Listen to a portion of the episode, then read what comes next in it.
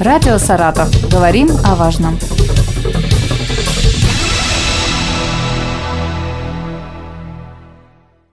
Здравствуйте, у микрофона Елена Тёмкина, и сегодня у нас спортивный четверг. Сегодня мы говорим о киберспорте. Я, наверное, буду произносить слова мне непонятные, надеюсь, что гости наши сегодня их разъяснят и расскажут, что это такое. Вот Светлана Кумова, директор Института прикладных информационных технологий и коммуникаций Саратовского государственного технического университета в студии, и Эдик Гаспарян, аспирант СГТУ и менеджер киберспортивной сборной университета, тоже со мной рядышком. Здравствуйте. Здравствуйте. Здравствуйте. Здравствуйте. Знаю два слова – киберспорт и фиджитал. Чем отличаются и что это такое? Хороший вопрос, тем более, что если к понятию киберспорт э, более или менее мы привыкли, потому что он существует, в общем-то, уже много лет, у кого-то воспринимается с профессиональной игрой в компьютерные игры, а у кого-то, э, у людей, кто более посвящен, погружен в эту проблему, конечно же, четкое понимание, что это действительно спортивная дисциплина, и долгое время киберспорт не воспринимался как действительно спорт, как спортивная дисциплина, но все изменяется. Цифровые технологии проникают в абсолютно все сферы, и было бы странно, если цифровой спорт а, не присутствовал в реестре спортивных дисциплин. А вот фиджитал спорт термин, который появился совсем недавно. Буквально два года он существует. И с 2022 года речь уже идет о том, что мы все должны готовиться к большому событию, которое на следующий год пройдет в Казани. Это будет большой фиджитал чемпионат по разным дисциплинам игры будущего. Так что же такое фиджитал спорт? Фиджитал – это э, объединение двух слов. Physical, физический спорт и digital, цифровой спорт. А в результате сборные команды в разных абсолютно дисциплинах соревнуются, но при этом обязательной составляющей является физический спорт и цифровой. Физически это классический. Классический, да. То есть э, бадминтон, волейбол, футбол. И я могу их перечислять много. Вопрос только в том, с чем сочетается из мира компьютеров этот физический спорт. Например, сборная по футболу может погонять мяч на поле, извините меня, спортсмены, поучаствовать в соревнованиях, а затем они же участвуют в киберспорте, то есть, например, поиграть в FIFA на приставке, сразиться в цифровом спорте. Очки суммируются, и побеждает та команда, которая преуспела и в цифровом, и в реальном классическом видах спорта. А как это возможно вообще, что профессиональный спортсмен, который на поле, ну, допустим, футболист проводит на поле большую часть своего времени, а ему же нужно еще и тренироваться в компьютере, да, сидеть там в приставку играть. Как это возможно совмещать? Может быть, Этик нам расскажет ну, тогда, как, как да. вы ну, это делаете. Вообще, да? на самом деле, если про FIFA говорить, то все футболисты, они 100% играют, прям это известный факт начиная там от Роналда, они тоже все играют, они играют на консольках, они все хорошо в это играют. То есть э, есть, конечно, более квалифицированные игроки, но э, обычные футболисты также это практикуют.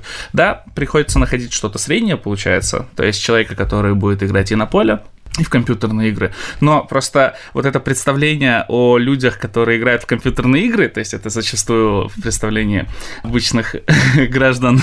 Да, такой сидячий да, образ там, жизни. Там человек сидит, да, то есть не, да, гражданских людей, да, то есть что это не спортивные люди. Человек с там с каким-то напитком, да, да. Ну это неправда, нет, это неправда. На самом деле многие киберспортсмены следят за своей физической формой, и многие спортсмены от обратного следят за своей киберспортивной формой. В фиджитал входит также и ММА, UFC, когда... А, бокс. Да, да, это бои без правил, по бои факту, правил, которые, да, которые сочетаются... Сочетаются с киберспортивной дисциплиной. Да, фиджитал да. шире, чем просто два вида спорта, да, дисциплины, да. Фиджитал иногда предполагает одну дисциплину, но в ней и физические усилия, и а, используется виртуальный контент. Например, если игрок, э, спортсмен надевает очки виртуальной реальности, он видит там виртуальный контент. Например, он видит, ну, летящие на него предметы.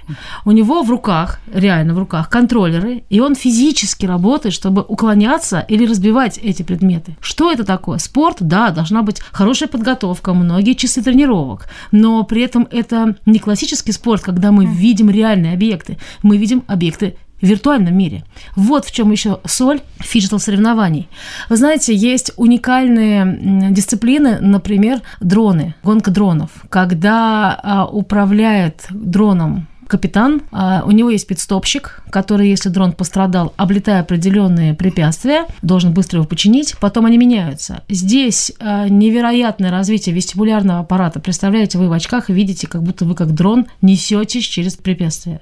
Более того, вот Эдик уже сказал, что многие часы ребята проводят в тренировках, киберспортсмены. Разработана специальная форма, которая позволяет воздействовать на мышцы во время турниров. А ведь турниры, они многочасовые. Вот совсем недавно Эдик вернулся из Калининграда, там проходил турнир по фиштл-спорту э, в рамках подготовки как раз к играм будущего. Вот он, может быть, об этом расскажет. Сколько часов вы играли?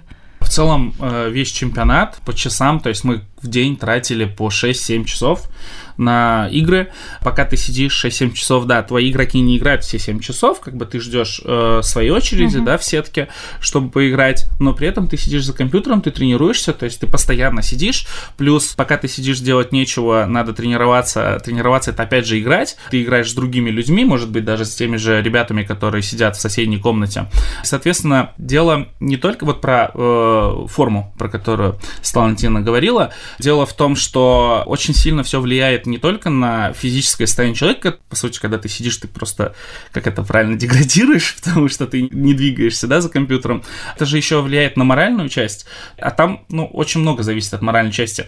Я сейчас приведу пример, я не знаю, насколько это хорошо, в принципе, но э, это как шахматы. В шахматах же тоже часами сидишь, ты думаешь, если ты морально сломаешься... Это тоже спорт. Да, Именно. Э, и если ты морально сломаешься, то тебе будет потом тяжело. Ты не сможешь сосредоточиться, ты упустишь возможность. Там то же самое, буквально. Это был чемпионат по доте, и, ребята, это стратегия по факту. И если ты упустишь свои возможности, ты проигрываешь. Э, что делают, э, делают подобные формы? Они следят за тонусом, человека, могут понять минимальное моральное состояние человека, и, соответственно, за счет этого можно будет проанализировать и поднять настроение. Да, настроение. Боевой дух. Боевой, боевой дух, дух, да, все правильно. Все правильно, боевой дух, потому что как только ты потерял боевой дух, все, ты ну, проигрываешь. Как в любом виде спорта. Да, да. Меня, кстати, возникла мысль сейчас, когда Эдика слушала. Мне кажется, если бы мы еще лет 10 назад вот такой разговор вели, это было такое футуристическое, да, что-то, что-то такое из совершенно несуществующих вещей. Форма, которая стимулирует определенные точки, да, которые в свою сторону. Что там говорит да. 10 лет? Вот вы сейчас говорите, а я чувствую себя тем самым человеком из прошлого, который иногда не совсем понимает, о чем речь. Ну, нужно быть в тонусе, да. В тонусе нужно быть собранными, а, безусловно, ребята, когда следят за игрой, они тактику распознают, да да. противников потенциальных. Все как в спорте. Плюс ты играешь, да, это еще и командный вид спорта. Когда ты играешь с людьми, ну, все мы понимаем, что настроение одного игрока, э, если оно испортится, оно может повлиять на, на других mm-hmm. игроков, и также за этим всем нужно следить. И это самая главная проблема, наверное, вообще в киберспорте. Ребята молодые, соответственно, если Что-то не получается руки сразу да, обвести. Да, да, да, да, да, они, с этим боролся Эдик Да, они очень быстро, очень быстро огорчаются, очень быстро ломаются. Это вот фраза «я в тильте», это современная современная фраза, когда они приуныли. То есть это таки было. Часто они это говорят. Ой, каждые пять минут, если честно, они, э, ну, то есть проигрывают игру, ну, людям нужен опыт. То есть, э, в целом, киберспорт это не место, где ты посидел за компьютером, поиграл, пришел, и ты крутой. Если кто-то в команде все, ну, как говорится, в тильте один, то в тильте потом вся команда. А как вы из этого состояния выводите? Ну, на самом деле довольно сложно. То есть как-то надо ободрять, приводить их в порядок, э, чтобы они собирались.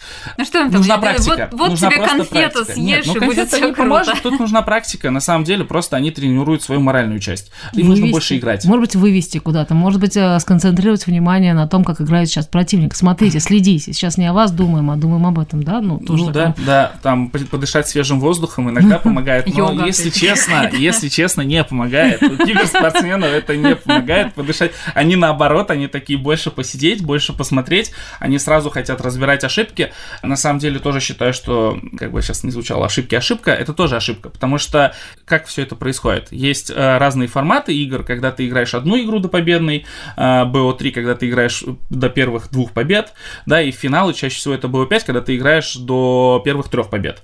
Вот, и выигрываешь первая та команда, которая три раза победила э, по раундам. И, соответственно, если ты сидишь на БО3, когда две победы, и ты после первой карты разбираешь свои ошибки, ты еще больше огорчишься и можешь уронить свой настрой еще больше, и, соответственно, ты не сможешь сыграть. Вместо этого я считаю, что нужно как бы сосредоточиться на том, что нужно решать новые задачи. Вот, ребята, наоборот, там все э, сразу раскидались, кто-то хочет разбирать, кто-то не хочет разбирать, все в панике, вот, и никто не может собраться. Это просто, ну, это все решается просто, им нужен опыт. У них не было как бы большого опыта в лан-играх. Лан-играх это когда ты офлайн играешь, соответственно, ты приходишь, видишь другие команды и вместе с ними сидишь играешь. Это не когда ты из дома просто посидел, в чемпионатик поиграл и успокоился. Потому что когда ты сидишь все-таки из дома, в зоне комфорта, тебя ничего не напрягает, ничто на тебя не давит, и, соответственно, все окей. В лан-чемпионатах, э, ну, выиграл в итоге Питер. Это была одна из тех команд, которая в целом имела больше всего опыта. То есть там была и Москва, очень сильная команда. Ну, вот я как раз и хотела спросить, кто у нас Казань, в лидерах? Москва, да? Питер? Казани не был, по-моему. Да? А вот у саратовской, все-таки у саратовской Пенза команды была, да. Э, какой рейтинг, может быть, есть какие-то там? Ну, есть, э, смотрите, да. Э, мы играли в доту, у каждого есть индивидуально свой рейтинг. В нормальный рейтинг считается в тысячах, и желательно там больше 6-7 тысяч, это уже более-менее хорошо. 10 тысяч это очень хорошо. Около 10 тысяч это ты уже в топ-5 тысяч человек по всему миру входишь. У нас рейтинг средний был у ребят на всю команду 7 тысяч, это довольно неплохое число. У Москвы было 10 тысяч в средний, соответственно, там все в топе. У Питера, кстати, тоже около 7 тысяч, 8, по-моему, было, я точно не помню, но суть в том, что числовой показатель не стопроцентный показатель победы, это как раз доказывает то, что опыта в ланах у кого-то больше. Кто-то тренируется именно командой. Если твоя команда не имеет опыта работы, вот в пятером вы сели и тренируетесь и морально готовитесь к этому, то вы проигрываете. Если бы вы там были, вы бы увидели, как Питер готовился к раундам, это было довольно странно, но правильно. У них был боевой клич. Все как в спорте, да. Да, да, и морально они были сильнее. Группа поддержки, может быть, да? ну там было поддержки, по болельщики, туда, нет? Да. А по менеджеру было просто да, и все. там были правила. Во-первых, чтобы туда попасть, необходимо было пройти отборочный этап, и вот мы вошли в топ-8 студенческих команд. Поэтому мы поехали. По 8 стране. команд, да. То есть всего 8 команд поехал туда. Там была квота, то есть 5 игроков плюс менеджер, поэтому болельщиков с собой, если перевозили, то мало кто. Но я хотела добавить тому, что говорит Эд. Дело в том, что в нашем университете около там 300-400 киберспортсменов. Плюс ко всему уже вы должны понимать, что студенты обновляются каждые 4 года, если не отчислить раньше. И сборная постоянно обновляется. Появляются новые ребята, мы проводим отборочные турниры, начинаем с ними тренироваться. Но э, я хотела добавить к фиджиталу. Дело в том, что вот эти ребята – это одна тема. То есть киберспортсмены, которые этим увлекаются, а мы сейчас взялись за классических спортсменов. Так, например, мы сейчас разработали программу с кафедрой физкультуры, что наши футболисты будут помимо тренировок на поле проходить тренировки э, за плойкой. Дальше. Наша команда съездила на игры роботов в этом году. Поэтому сборная киберспорт – это одна история, обновляющаяся и так далее, причем в зависимости от дисциплины. Не бывает универсалов. Ну, по крайней мере, я не встречала универсалов. Более того, это, знаете, как лыжники и сноубордисты. Что зрелищнее, что нет. Э, мы провели этой весной, в апреле, первый в области спортивный фиджитал турнир. И ребята настолько заинтересовались, что сейчас не проходит, наверное, недели, чтобы мне не писали, а когда, когда следующий, ну, пожалуйста, пожалуйста. И вот сейчас мы думаем о баскетболе, да, еще введение этой дисциплины, попробовать выявить каких-то ребят. Э, естественно, интересно был бы хоккей. А так дисциплин много. Что самое интересное, мы с вами живем в удивительное время. Сейчас рождаются новые дисциплины. А знаете, с чем это связано? с разработкой новых программных решений. Так, например, для очков виртуальной реальности, для VR-челленджа, а это так называется, появляются все новые и новые а, работы. И вот, кстати, Эдик а, вовлечен в историю разработки новых приложений для VR. Сейчас они с а, товарищами придумывают, разрабатывают концепт новой игры. И если все получится, то, может быть, она тоже войдет в дисциплину. Это, по-моему, очень было бы здорово, если бы Саратов еще вот таким образом обозначился в этом новом виде целой категории, в общем-то, физических дисциплин. Спасибо вам огромное. Теперь стало ясно, что такое киберспорт, что такое фиджитал. И я вас благодарю за то, что вы нашли время, приехали к нам в студию. Светлана Кумова, директор Института прикладных информационных технологий и коммуникации СГТУ и аспирант, менеджер киберспортивной сборной университета Эдик Гаспарян у нас были в гостях. Спасибо. Радио «Саратов». Говорим о важном.